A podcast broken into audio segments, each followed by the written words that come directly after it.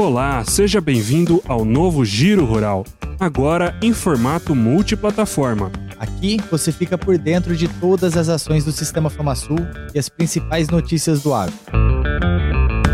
E o giro desta semana começa com o lançamento nacional do plantio do milho, realizado na última quarta-feira na Casa Rural.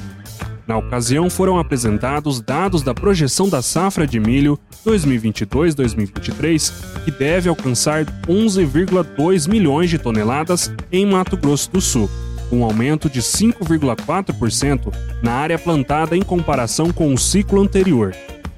O evento contou com a presença do presidente do Sistema FamaSul, Marcelo Bertoni, do secretário da Semadesc, Jaime Verruc, do presidente da ProSoja-MS, André Dobashi, e o diretor executivo da Abramilho, Glauber Silveira.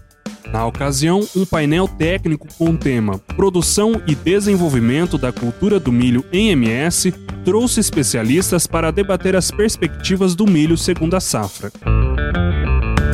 Nova diretoria do Sindicato Rural de Bonito. Produtor Diego Bieleski assume o comando da instituição, sendo o presidente mais jovem da história da entidade, com 33 anos. Bieleski assume o lugar de Jefferson Doreto, que deixa a liderança do sindicato após três anos e ocupa agora a cadeira de vice-presidente. Marcelo Bertoni esteve na cerimônia de posse que ocorreu na sede da instituição na noite de quarta-feira, 15 de fevereiro. Na Casa Rural, Bertone recebeu a visita institucional de representantes da Bracel Celulose para debater o projeto de expansão da empresa em Mato Grosso do Sul, que é uma das líderes na produção de celulose solúvel do mundo. Também esteve na sede do Sistema FamaSul o assessor de Relações Institucionais do Comando Militar do Oeste, Coronel Bueno, para alinhar as ações em conjunto em 2023. Em Chapadão do Sul, 35 alunos do curso de aprendizagem em administração rural receberam o certificado de conclusão do SEJA, Senar Jovem Aprendiz Rural.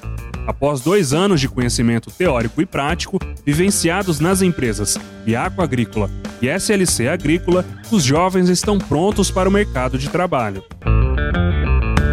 Nova diretoria e conselho fiscal da Associação Sul-Mato Grossense dos membros do Ministério Público tomaram posse na última quinta-feira.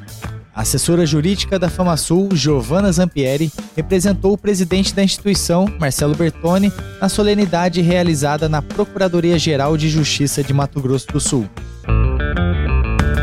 E para acompanhar as notícias do agro em Mato Grosso do Sul, você já sabe. Acesse portal.sistemafamasul.com.br ou senarms.org.br e as nossas redes sociais. O Sindicato Rural do seu município também está à disposição.